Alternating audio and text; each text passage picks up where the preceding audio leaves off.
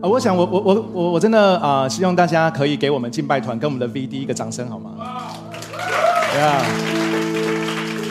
真的是呀，带领我们的敬拜，然后在报告当中给我们很棒的啊一个氛围。我真的相信啊，其实主日崇拜营造氛围的人，不只是参与施工的人，其实每一个人都是营造氛围的人，因为这里是你的家，这里是神的家，这里是我们在当中可以更深的经历神的地方。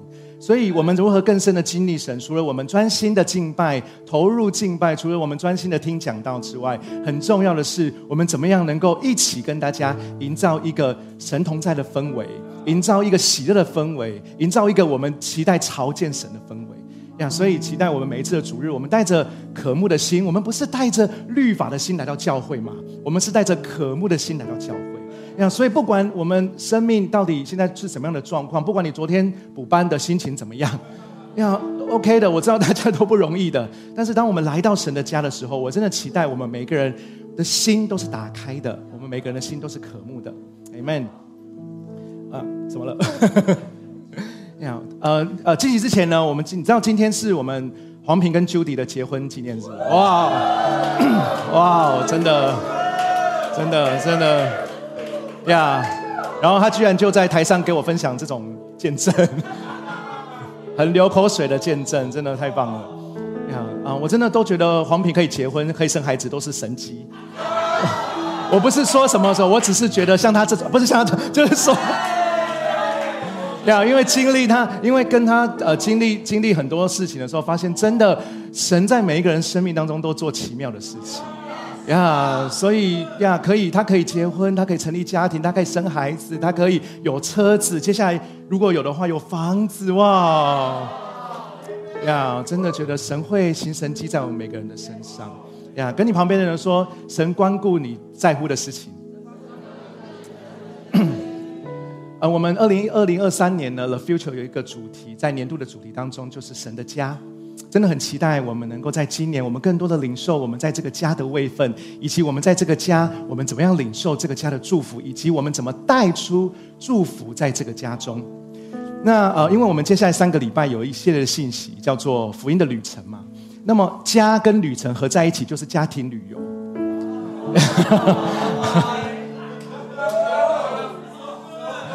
对啊，就啊，下礼拜是不是？不要下礼拜我有很重要的事情要走。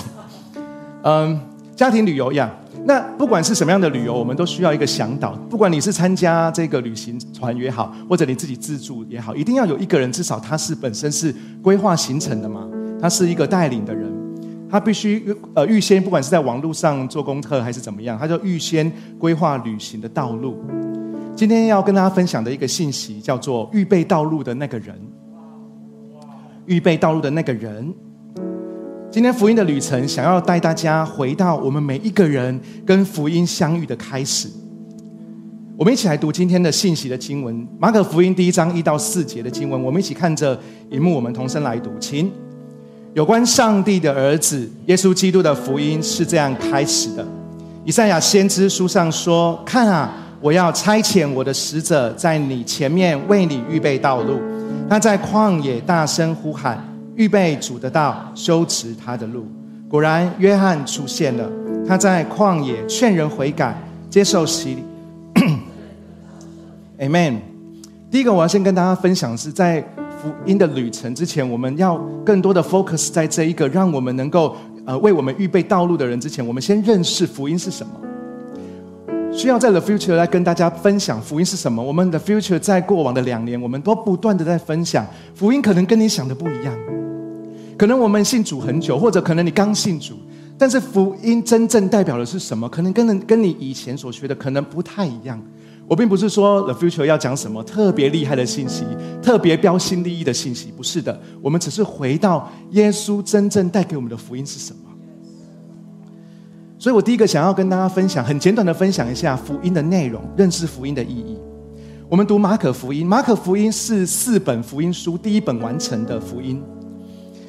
马太福音啊，路加福音都是参考马可福音而写的，参考这一本马可福音去延伸的。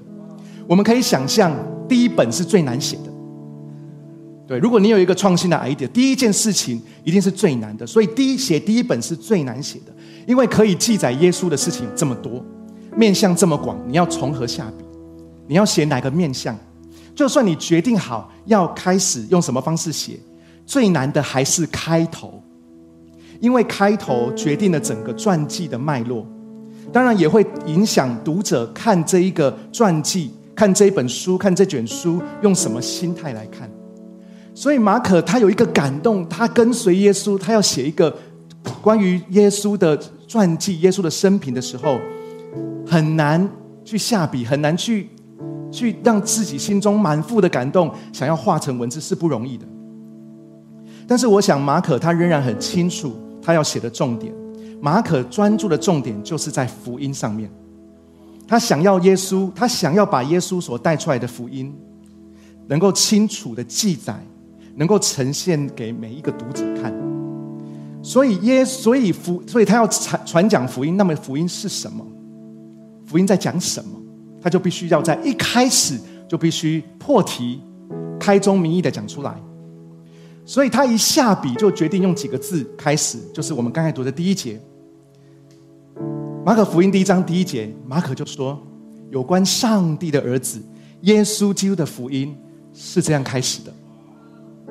你知道马太、路加、约翰，他们都不是这样子写耶稣的，他们都没有这样子一开始写耶稣，只有马可。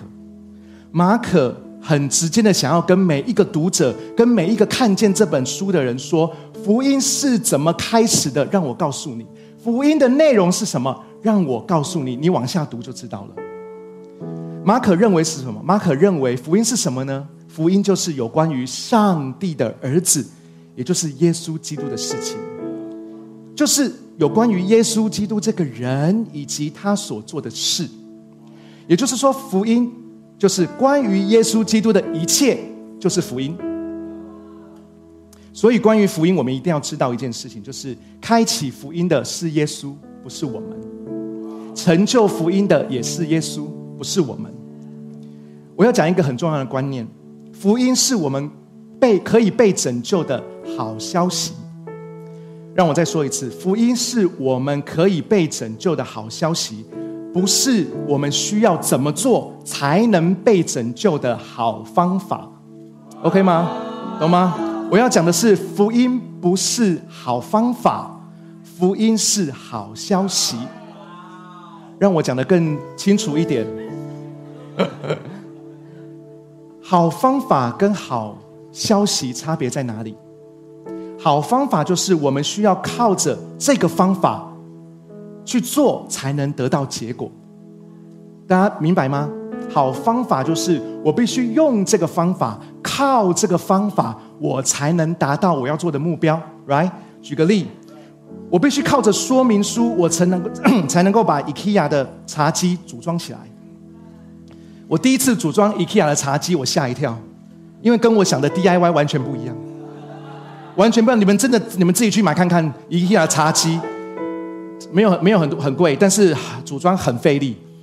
那个很费力的原因是因为我没有那个组装的概念，我还是以为是螺丝起子，我还是以为是那些那些拼凑，但是它的概念完全颠覆。所以它为什么可以这么平整的或者这么薄，是因为它整个拼装的方式跟我们想的完全不一样。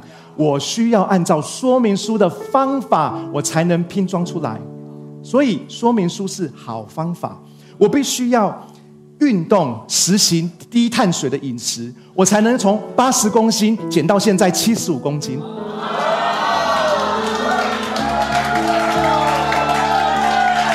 Yeah，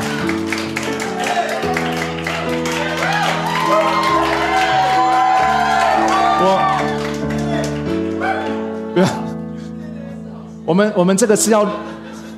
我们这个是要录在 Podcast，这个要剪掉。所以我必须要靠着靠着运动跟实行低碳水这个好方法，我才能够达成我的目标。我必须要努力生出 J One 课程的内容，我们才能在四月八号开始我们的装备课，不然我们会开天窗。这一切是什么？就是我们需要靠这个方法才能，我们必须要努力靠这个方法才能达到我们想要达到的。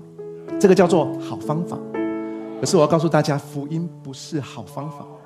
福音是什么？福音叫做好消息。什么叫好消息？好消息就是它不是我们自己挣来的，它不是靠我们自己努力去赚来的。好消息就是你没有做什么，但是它就来到你的身边，它就来到你的身上。好消息就是白白的恩典。比如说，慧茹姐每天早上起床，早餐就预备在桌上了，等她来吃，还放着巴萨诺瓦的音乐。咖啡都是热的，一切的一切都对，对慧茹姐来讲，这是什么好消息？因为她才爬起来，没有怎样，她没有做任何事情，甚至她也没有跟我说：“老公，你可不可以帮我煮早餐？”没有，她一起床到餐桌，她要努力啊，坐下来，可以免费到魏武营音乐厅欣赏神剧《以利亚》，是好消息。今天早上我停到祭祀的停车位是好消息，停在跟跟哥差不多的地方。如果接下来我们都能够顺利领到六千块，也是不错的好消息。因为这一切，因为这一切每一件事情都不是我努力而得到，这些都是白白的恩典，或者说是有人为我付出的。我我我我我有几个经验，就是说，因为大家对传道人都非常的尊荣，所以我跟慧茹姐有一次去吃饭的时候，吃完饭吃饭的时候，哎，遇到那个啊，就是之前认识的姐弟兄姐妹，哎，夫妻在教会的，哇，大家就稍微呃聊一下寒暄一下，然后就说哇，真的很棒哎，哇，然后聊一下之后，大家各吃各的。结果呢，我们吃完之后，他们就先走了。然后我们吃完的时候，我们要去付钱的时候，那个老板就说，哎，你们这桌已经有人付掉了。哇，这个对我来讲是什么？好消息。什么是好方法？好方法就是我看到跟我教一样教会的人，我就用用尽方法，希望他帮我付钱。比如说，因为我希望呀，我希望他，我希望他帮我付钱嘛，这是我的期，我希望的结果，或者这是我 OK，所以我就用像什么方法，我想要想什么好方法，比如说跟他在聊天的时候就说哦，最近经济很糟糕。哎呦，你你看我，你看我这么瘦，你看我。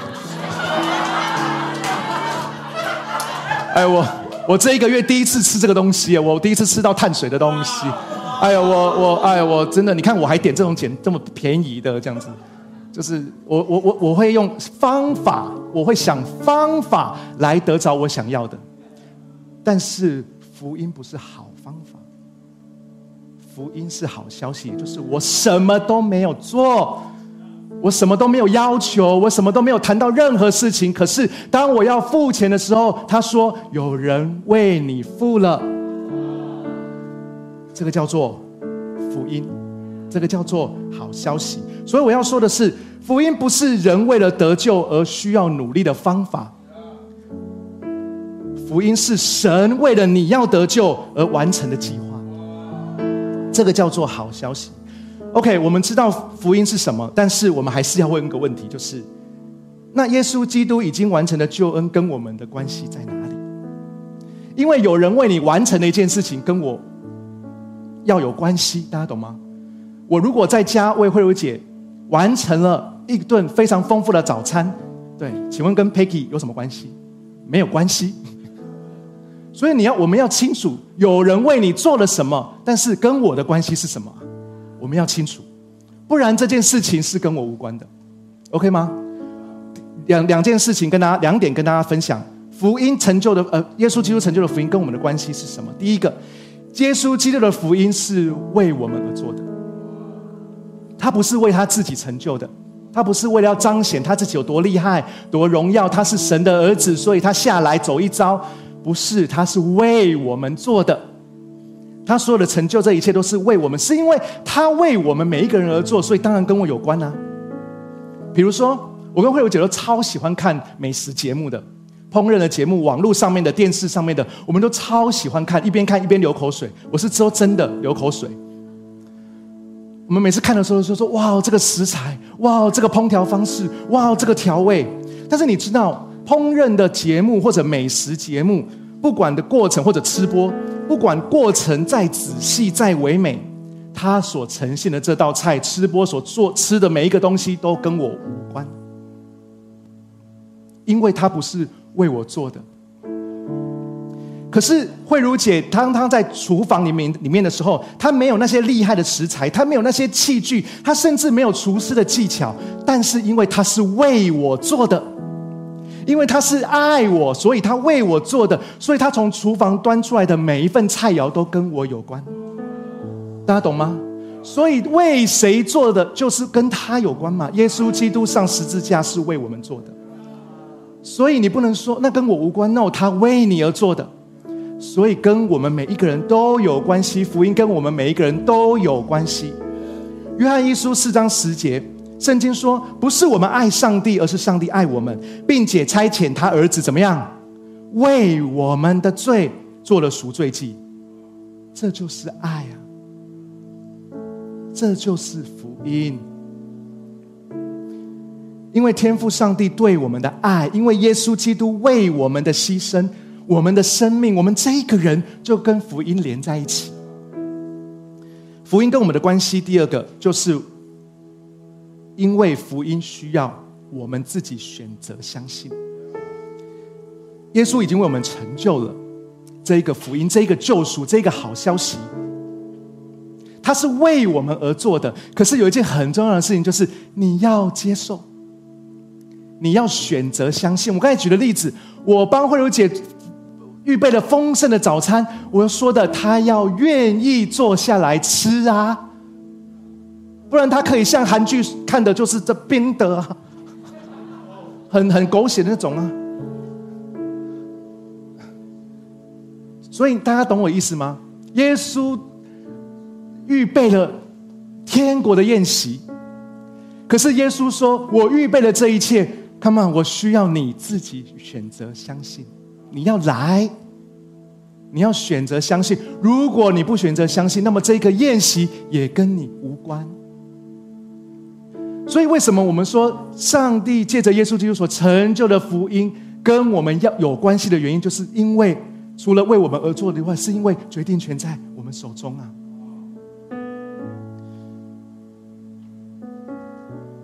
罗马书三章二十七到二十八节，我念给大家听。保罗说：“既然如此，也就是针对福音、针对救赎。既然如此，我们哪里能夸口呢？当然没有可夸的。靠什么方法让人不夸口呢？靠遵守律法吗？不是，靠信主的方法。是靠信主的方法，是靠相信的方法，是靠这个相信来领受这个救恩，来领受这个好消息。”你知道保罗说的意思就是说，如果我们靠遵守律法的话，那么我们一定会彼此比较谁守的多，谁守的好，然后接下来就会开始定罪，别人怎么那么糟糕。可是如果我们只是靠要不要相信耶稣，那么我们真的就没有办法夸口什么。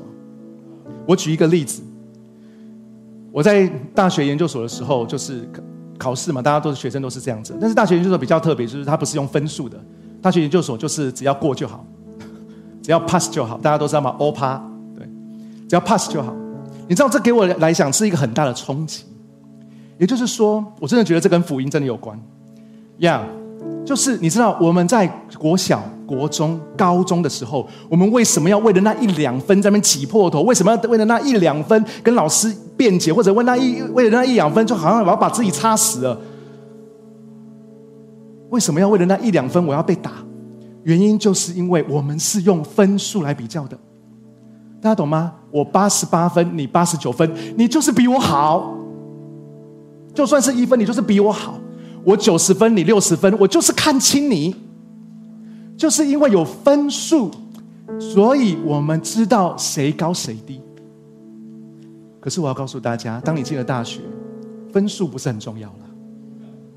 因为你六十分也过，你一百分也过，你会说一百分很很很开心啊！我他考那么六六十分，我告诉你，在一切的在过了五年十年，但是都没有意义啊！你就是过了嘛？大家懂我意思吗？这代表什么？代表因为不是靠比较，所以没有比较的话，很多事情就不会在其中，你就不会因着律法主义，你就不会在这当中没有什么好夸口的了。你有办，你不会夸口说我九十分，我九十八分，上次我九十七分，上次什么不用办法夸口，就是因为我们都过了，就只是这样。你是一百分过，你是八十分过，你是六十分过。在成绩单上都是 pass，没有别的了。所以在我们在我们的生命当中，如果我们有很多在律法里面，我们活在律法的里面，我们会彼此比较那一分那两分，那做得到做不到。但是如果在福音的里面，我们都不用比较，因为不是靠律法，不是靠行为。不是因为你做得好，所以你在天堂会有比较高的地位。No，我们都是被救赎的，所以我们没有办法夸口，因为我们只有相信而已啊。如果你相信，我相信，我没有东西可以夸口的，因为你也怕死我也怕死我们去一起去打篮球。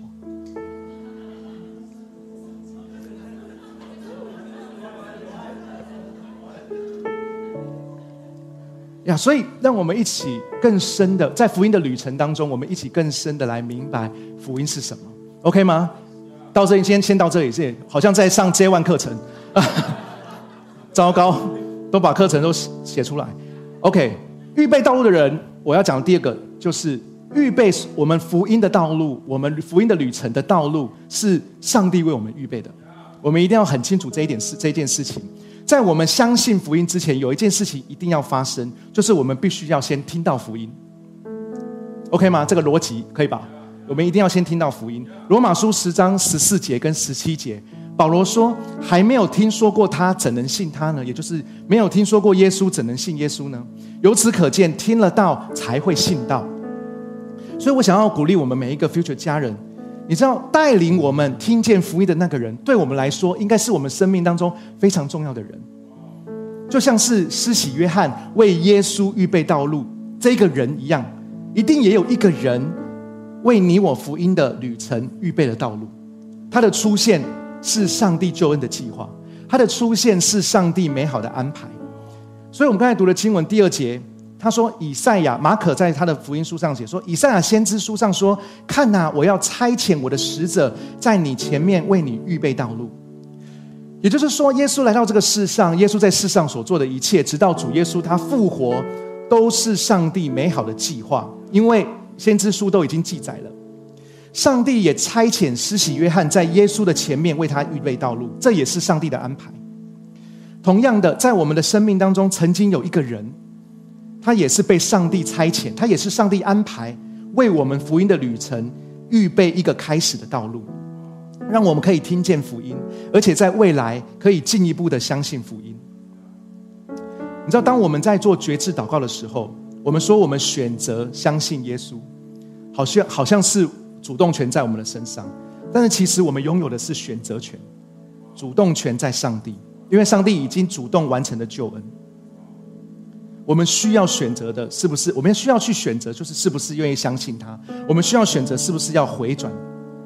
这一切都是上帝的安排，可是我们需要回应。雅各书四章八节，雅各书四章八节是我超级超级喜欢的经文。雅各书四章八节他说：“你们亲近上帝，上帝就必亲近你们。”这一句话非常非常的重要。我每次想到这些经文，我都有一个很感动，我都想到一个画面。你知道这一句话，这两段话，它不是一个交换，它不是说我们必须先亲近上帝，上帝才会来亲近我们，不是这个意思。我个人觉得不是这个意思。为什么？因为有一个必在里面，因为这一个必让这一段话有一个超级不一样的解释，跟超级不一样的领受。你知道？我我我我我曾经呃，就是看过一个可能是剧吧，还是什么，我忘记了。反正就是小朋友要写功课，然后呢，妈妈就说：“你功课怎么写那么慢？赶快写！如果我我去买菜回来，你功课写完了，我就给你吃布丁。”哇，小孩子就非常开心。然后呢，妈妈就去菜市场回来，妈妈就说：“好，我检查你的作业。哇，真的都写完了耶，真的好棒哦！我们终于可以开始吃布丁了。请问各位弟兄姐妹，这个时候会怎么样？你们想象那画面，这个时候会是什么画面？就是妈妈就从袋子里面或者冰箱里面拿出布丁来，不是吗？呀，我们应该不会希望是画面是。如果你是那个小孩，说妈妈我都做完了，妈妈说哦检查没错没错都做完了，好那我去买布丁。大家懂意思吗？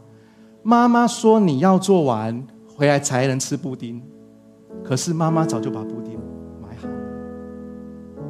懂吗？大家懂差别吗？妈妈已经把布丁买好了，跟看到你做完才去买布丁是完全不一样的，是完全不一样的。圣经上面讲说，你们亲近上帝，上帝就被亲近。我都相信，上帝对我们的心就是这样子，因为他不是等我们，或者是逼迫我们，或者是看我们，监视着我们。我们变好了，变属灵了，变得比较虔诚了。然后他说：“好，我爱你。”他的福音是已经完成了，布丁已经买了，但是他把选择权交给我们。这个孩子要不要把功课写完？他把选择权给我们。这一切都是神预备了，但是选择权在我们的身上。他希望我们是不是发自心底的来亲近他？我用一个 demo 来跟大家更明白、更清楚。说到 demo，就一定想到秉恒嘛？啊，呀，请秉恒上来一下，掌声鼓励。啊，我我们把经文打出来吧，好。雅各书四章八节，你们亲近上帝，上帝就必亲近你们。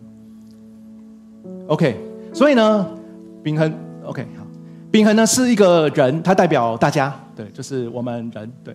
那我代表上帝，OK。圣经上面说：“你们亲近上帝，上帝就必亲近你们。”如果按照我们的思想是一种交换的话，就是现在平衡呢，就是掩面不看上帝，他的生命很很很很很黑暗。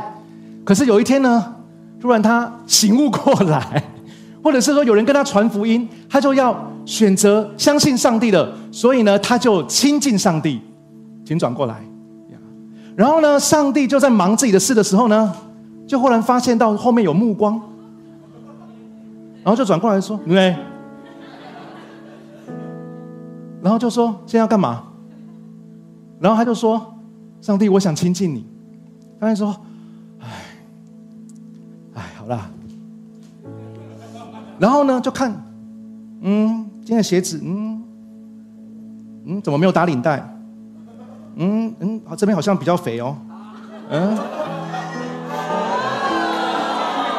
嗯，对啊，嗯，怎么，嗯，这样子好像不够啊。好了好了，算了，随便啦。来来来来来，我亲我亲近你，我亲近你，我亲近你。我们会以为是这样，所以我们要很努力的来到神的面前的时候，我们要非常的 fit，我们要非常的好，我们才觉得上帝才会从这里走到这里。因为圣经讲的嘛，你们亲近神，上帝，上帝就必亲近你啊。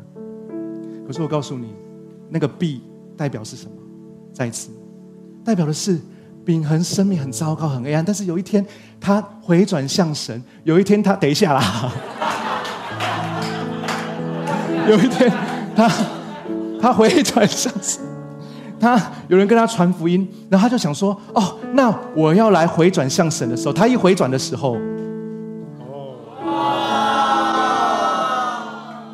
为什么？什么意思？就是他还没有回转的时候，耶稣、上帝在这里，上帝在这里已经准备好了。可是他要回转，他要说：“我要亲近上帝。”当他亲近上帝的时候，你会发现天赋就在这里，没有任何的打量，没有任何的怎么样，就是已经张开双臂，就是要来。我们给秉恒一个掌声，亲爱的家人们，当我们每一次选择我们的天赋，当我们每一次愿意接受他的真理、他的爱跟他的恩典，早就在那里等候我们了。所以天赋必亲近我们，是因为他的福音已经预备好了。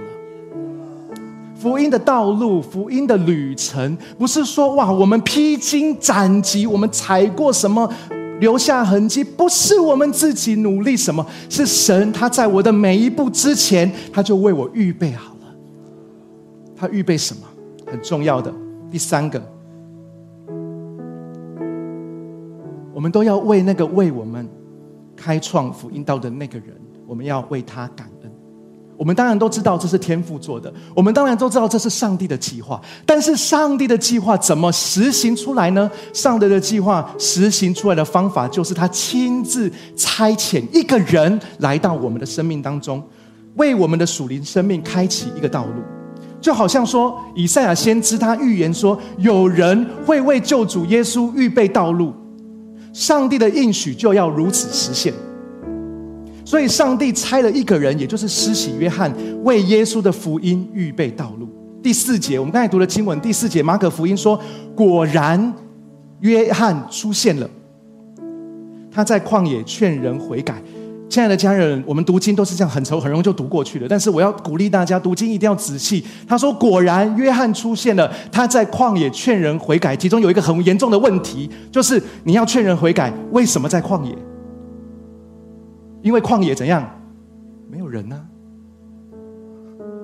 旷野没有人，大家想的旷野不是不是鸟不生蛋的地方啊，旷野是很可怕的地方。旷野是像沙漠一样。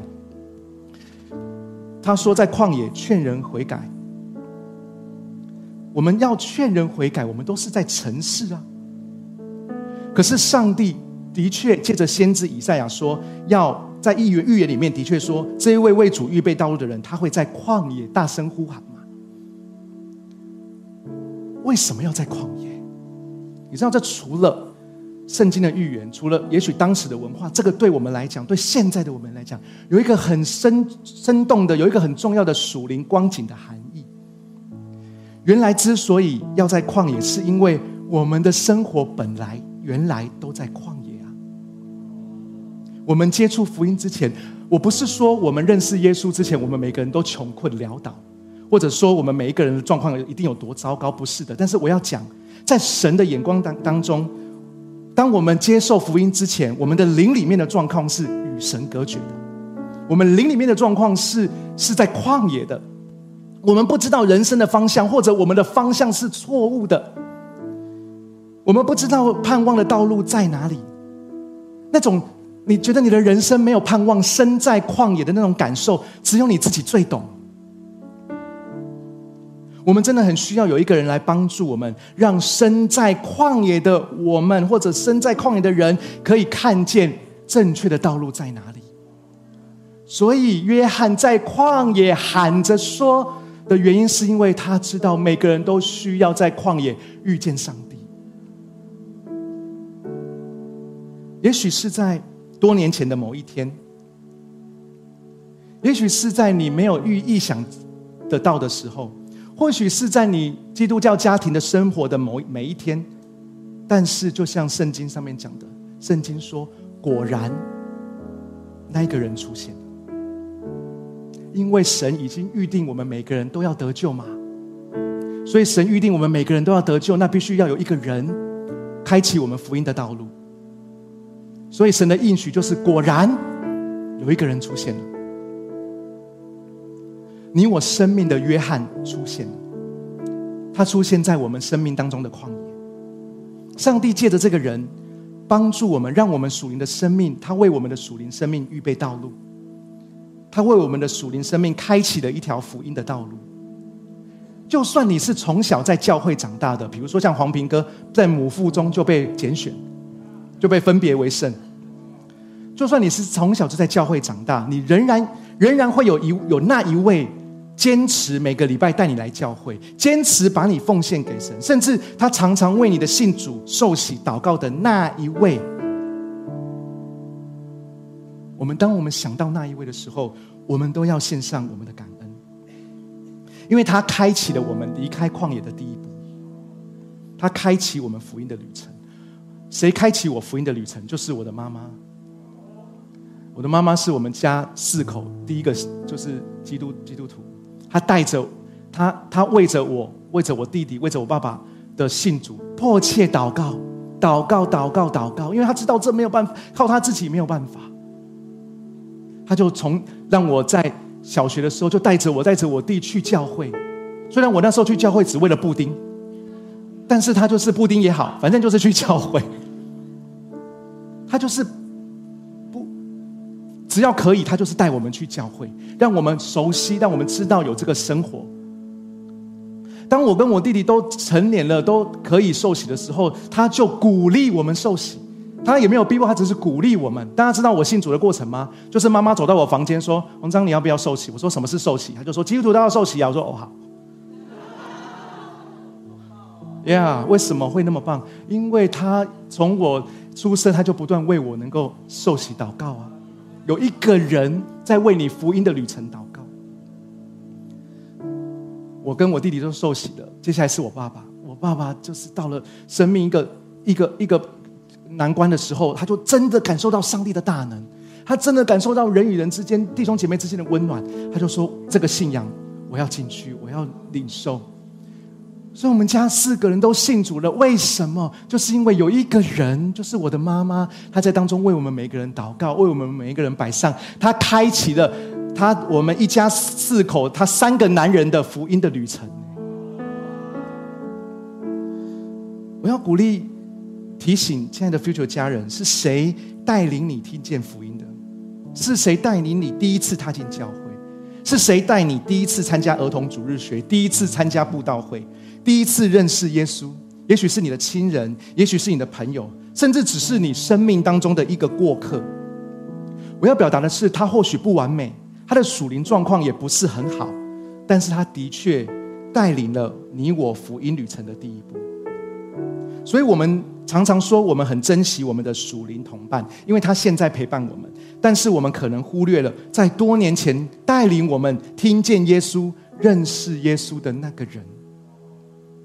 所以我今天想要鼓励大家，对于那个人，对于你生命当中的施洗约翰那个人，我们有没有可能可以有一个实际的感谢，有一个尊荣的行动？你可能就是传一个感谢的讯息给他。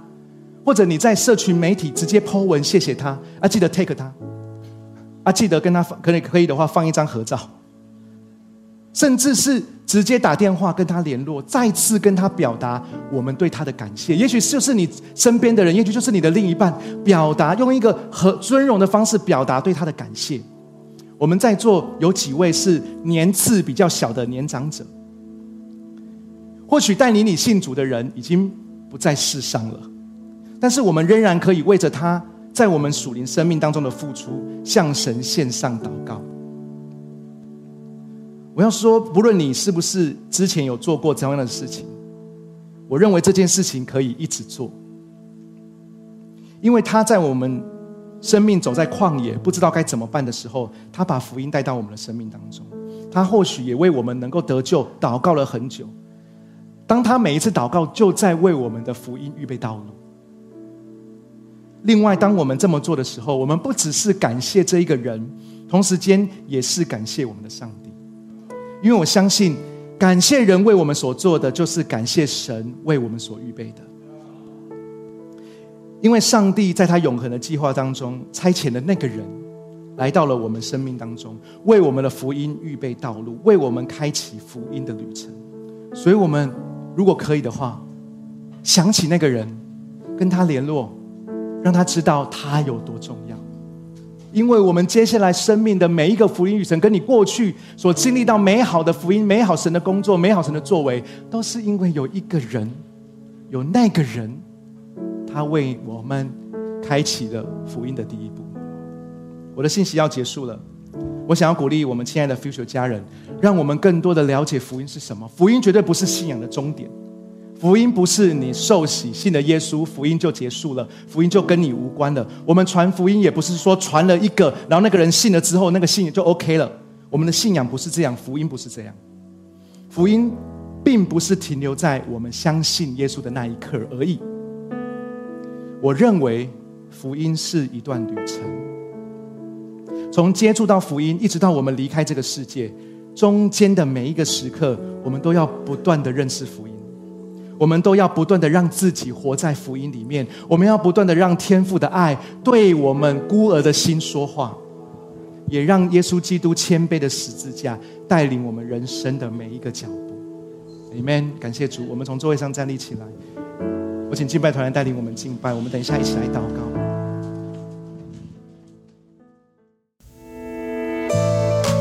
嗨，很开心有你一起收听我们的主日信息。